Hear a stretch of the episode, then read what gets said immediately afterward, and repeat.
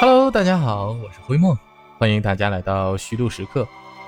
今天这片头这么一放啊，是不是就给大家一下子拉入到了八九十年代港片盛行的时候，金庸先生为我们构建的那个武侠世界？就那一段特别侠骨柔情的岁月，为我们构建了一个纷纷扰扰的江湖。伴随着节奏，郭靖、黄蓉、杨过、小龙女啊，东邪西毒、南帝北丐、老顽童周伯通啊，中神通王重阳啊，就这一个一个名字呢，就会在我们脑海中像过电影一样刷刷刷的闪过。但是停一下啊，大家的思绪快快回来。毕竟咱们虚度时刻还是一个不那么正经的聊吃的节目。这眼瞅着啊，就到冬至了啊，马上就要进入三九寒天、冷风吹的这个季节了。这身上吃羊肉的 DNA 啊，是蠢蠢欲动的啊！我不知道大家怎么想，反正灰梦呢是对羊这种小动物啊就特别的喜爱。那喜爱到什么程度呢？就是这一入冬，这一周在桌上见不到啊，我都特别想。那各位可能就说了，说你这家伙今天要聊吃羊，怎么还扯上金庸的江湖了呢？不瞒您说，在灰梦心里啊，这吃羊的江湖从一入冬开始，那就是烽烟四起啊。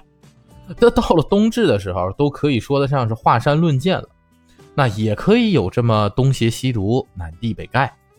啊，今天灰梦呢，就来和大家掰扯掰扯这我心中啊这吃羊肉的江湖。首先呢，咱们就先来说说这东邪。嗯，东邪黄药师呢，是在金庸笔下是一个正中带有七分邪啊，邪中带有三分正的这么一个人物。啊，不仅武学臻于化境，而且他还啥都懂啊，上通天文，下晓地理啊，还通机关消息啊，五行八卦，奇门遁甲，啥都知道。那桃花岛啊，被他打造的是铁桶一般啊，这个性呢也有点离经叛道啊，每次出场都仙气飘飘的，特别儒雅，是吧？那这就很像最近几年在江浙地区兴起，然后流传于全国的那么一道就中西结合的一道菜，就是迷迭香红酒小羊排。其实做法呢倒挺简单的，就先用迷迭香和红酒。啊，给羊排腌制一下，让红酒的酒香呢和迷迭香的香气充分的融入到羊排之中，然后呢就用小火慢煎，啊，就是咱们中式经常说的香煎的做法，啊，在上面放上一块黄油，啊，一点迷迭香，随着温度的上升呢，啊，迷迭香、红酒，啊和羊肉的油脂，还有黄油这几种香气啊，就逐渐的融合到一起。然后释放出来，提鼻子一闻呐，呵，这满满的都是幸福的味道。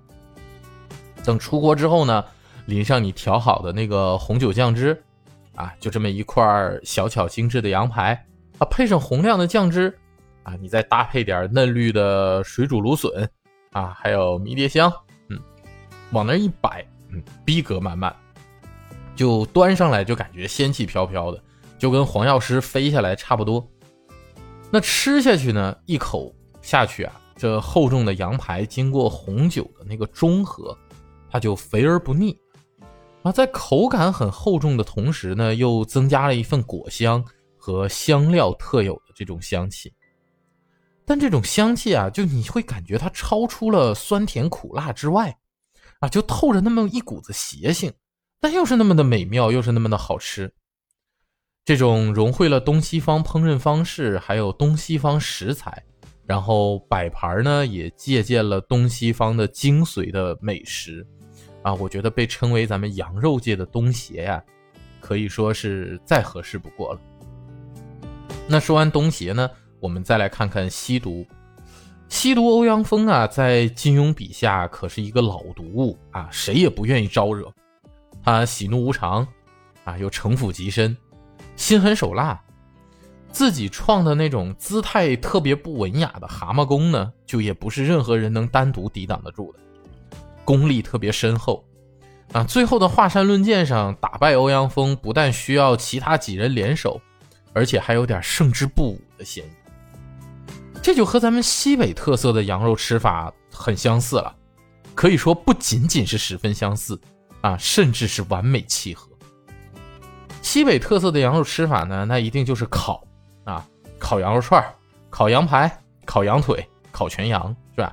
而且风靡全国啊，基本上没有哪个哪个其他的吃法能够媲美它的流传度。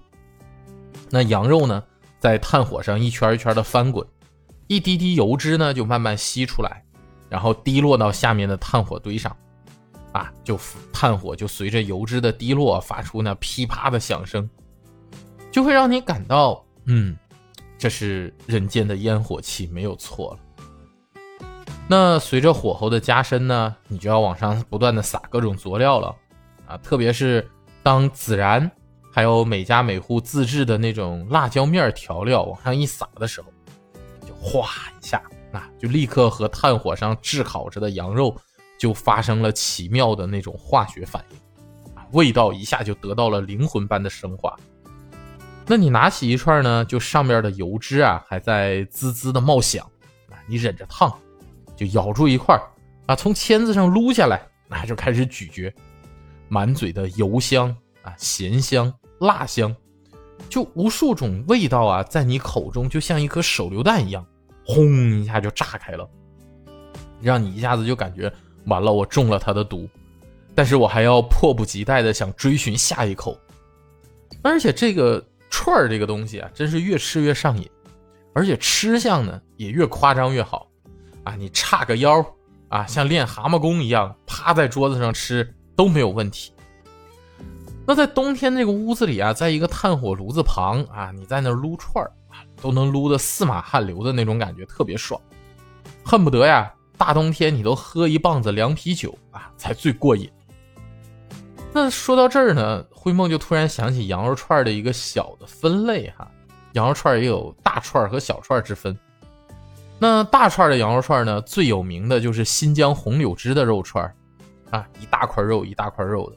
吃起来呢，羊肉的味道特别浓郁，就让你感受到嗯，大口吃肉、大口喝酒的这种快感，就仿佛嗯，你是一个山大王或者独行大漠的刀客，过得特别洒脱的那种感觉。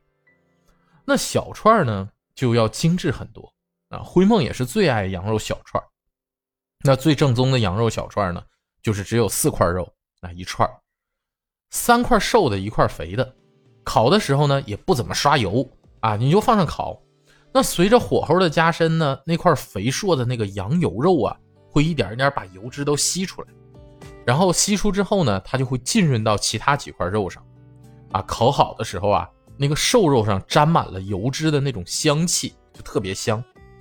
那那块肥肉呢，多余的油脂被烤出来了，就变得肥而不腻了。而且因为它本来呢外边全是脂肪，烤的火候到了呀，还有一点外酥里嫩的那种质感。小时候啊就特别喜欢到烧烤店对老板说：“老板啊，给我整一百串羊肉串。”哎，那时候就感觉自己可豪气了，就像就像一个剑客啊，就感觉我拿着这个一百串羊肉串指点江山，我就随时拿着就准备去啊和西门吹雪决战紫禁之巅去了。那。有吸毒啊，有吸毒欧阳锋，我们就必须谈一谈他的老冤家北丐洪七公了。这俩人在武侠世界里啊，可是当了一辈子的冤家啊，一辈子的对头。就连最后的最后，都是洪七公和欧阳锋打着打着，欧阳锋突然记忆恢复了，然后俩人相拥而逝。洪七公这一辈子呢，方正大气，质朴醇厚啊，贪吃率性。啊，作弊座右铭就是吃要吃的痛快，喝要喝的痛快，骂要骂的痛快，打要打的痛快，天地之间啊，自在游戏。他的降龙十八掌呢，那虽然只有十八式，那但方正大气，流传久远。啊，那北方人吃羊肉呢，也多是如此。北方人吃羊肉最特色的方式呢，就应该是涮羊肉了。涮羊肉最讲究的呀，还是得用铜锅。啊，那把木炭烧的通红通红的啊，放在铜锅里，啊，再煮一锅清水，啊，里边什么香料都不要放，嗯，就放两段大葱，煮开了呀，那您就可以开始下肉了，简单大气，但透着那么一股子醇厚率性。吃涮羊肉的肉也特别有讲究啊，讲究片薄如纸啊，但无一不完整，而且切出来的肉啊要紧贴着盘壁，就是那种盘子立起来都不能滑下来的那种，啊，往里一烫拿出来啊，配上芝麻酱、韭菜花、豆腐乳啊这些调好的这个酱料，饱蘸酱汁啊，放进嘴里一口吃下啊，从喉咙暖到心坎。那其实吃涮羊肉呢，吃的就是一份闲事。你千万不能把这一盘肉一股脑下进去，那就没意思了，就得一片一片涮着吃。涮这个字儿啊，才是咱涮羊肉的精髓。那你夹起一片肉下锅啊，你就得紧紧的盯着，早拿出来了呢还没熟，晚一点呢就老了，就必须恰到好处才是最鲜美的涮羊肉。有时候冬天啊，你约上三五好酒，边吃边聊啊，小酌几杯。啊，热气熏着啊，是吧？大家吹吹牛，谈谈天，侃侃地，也不知道是羊肉的温补啊，还是热的这种热气腾腾熏的，或者说是酒的这种热气，反正大家一个个都满面通红吧，啊，特别开心。那或者呢，你今天不想约朋友，自己一个人啊，就涮一锅肉，对着这一锅肉啊，就感觉仿佛世间所有的喧闹都和自己没啥关系了，一锅汤。一盘肉，一碗吊，世间万物就这么融而为一！等吃完吃饱喝足，再来上一杯浓茶，嘿，就这滋味简直就是不摆了，也没没法和外人说。那说了东邪西毒和北丐啊，那我们肯定要提提南帝。南帝在小说里呢，是天下五绝之中最远离江湖的了啊！他以大理段氏的一阳指自成一派。武学修为呢是登峰造极，啊，金庸先生是怎么形容他的呢？说他慈眉善目，眉宇之间虽隐含愁苦，但一番雍容华贵神色。法号呢叫一灯大师，一灯这词儿啊就是一个佛教的用语啊，因为灯能破案啊，喻菩提之心。成为一灯大师的段智兴呢，就代表着是佛家的献身精神和普度天下众生的慈悲情怀，传达的呀是一种宽恕之道。南方人吃羊肉呢，就恰恰暗合其理。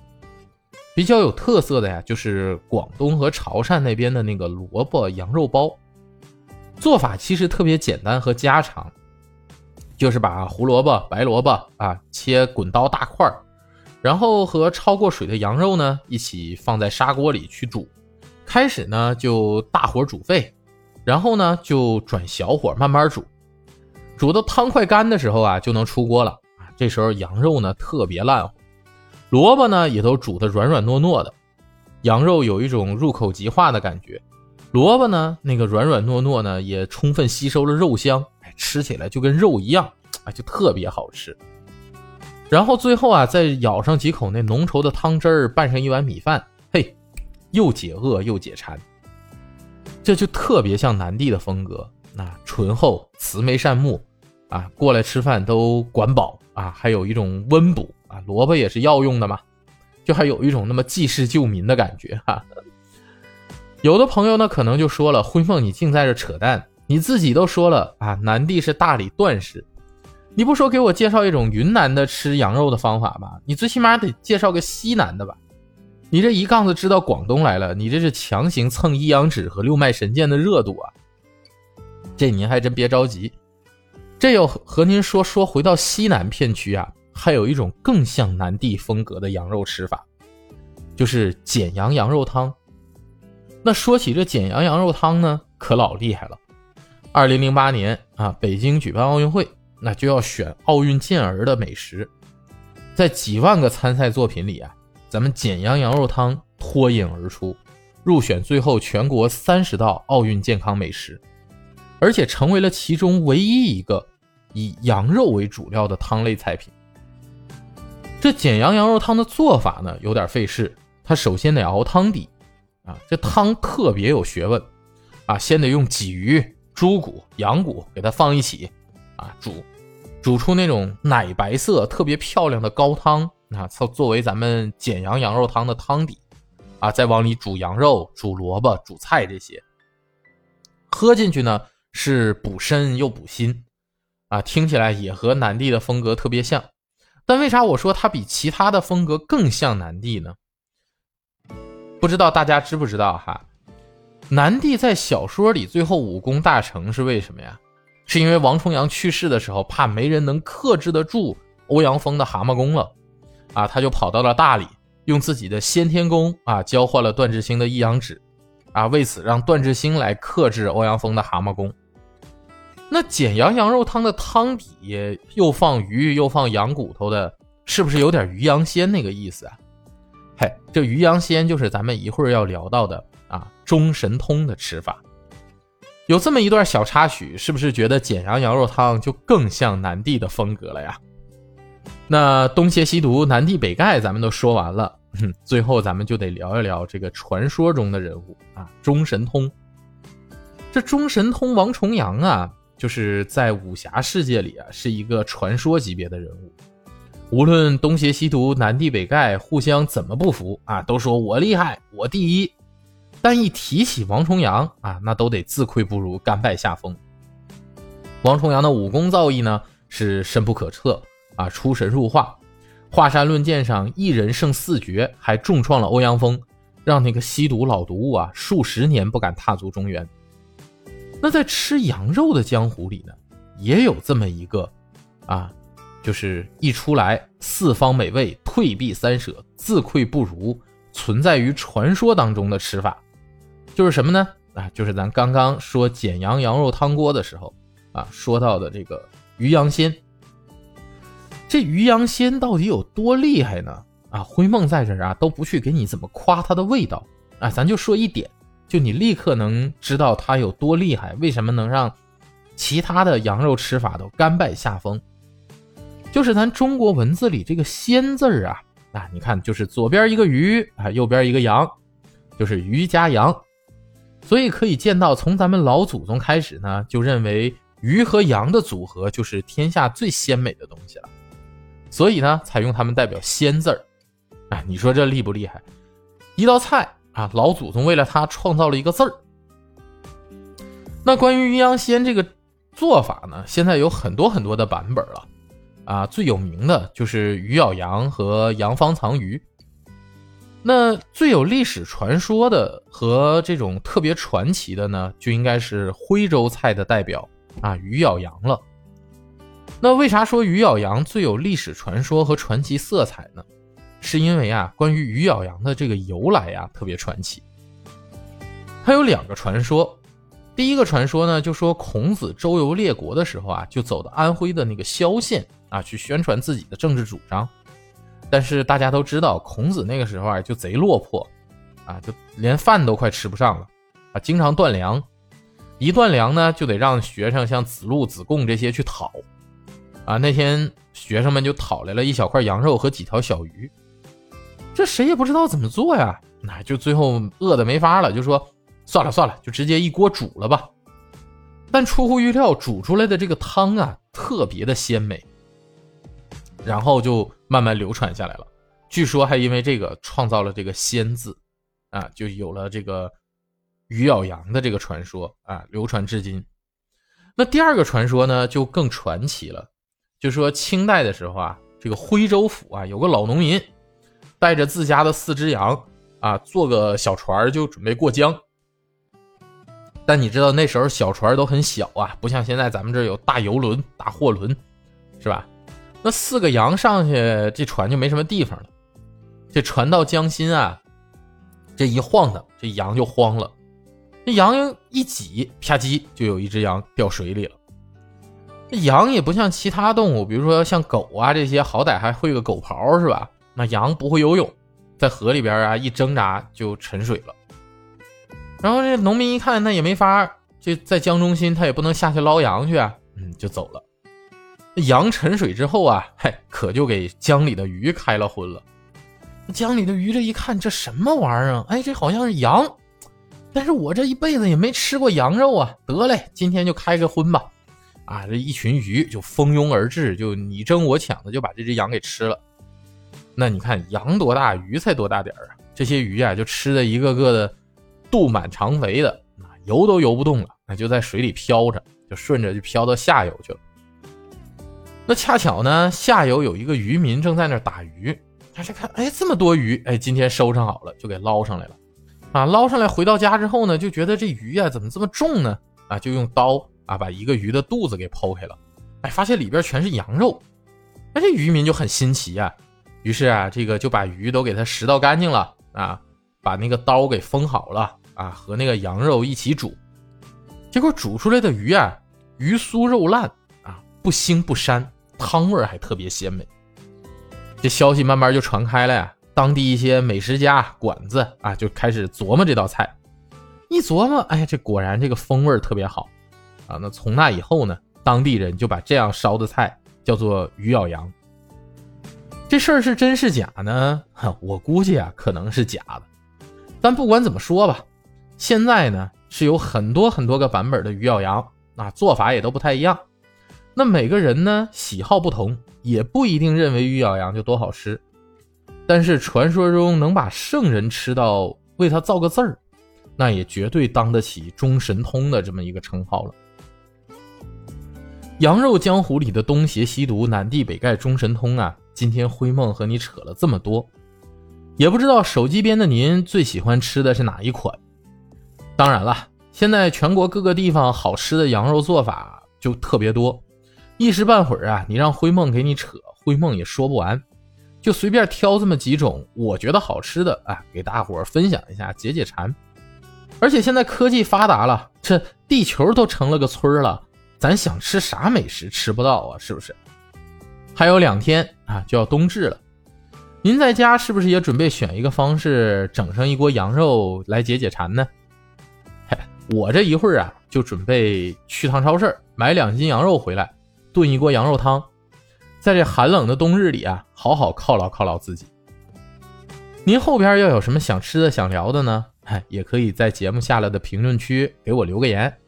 灰梦看到之后啊，咱们就挑个时候好好的聊上一聊。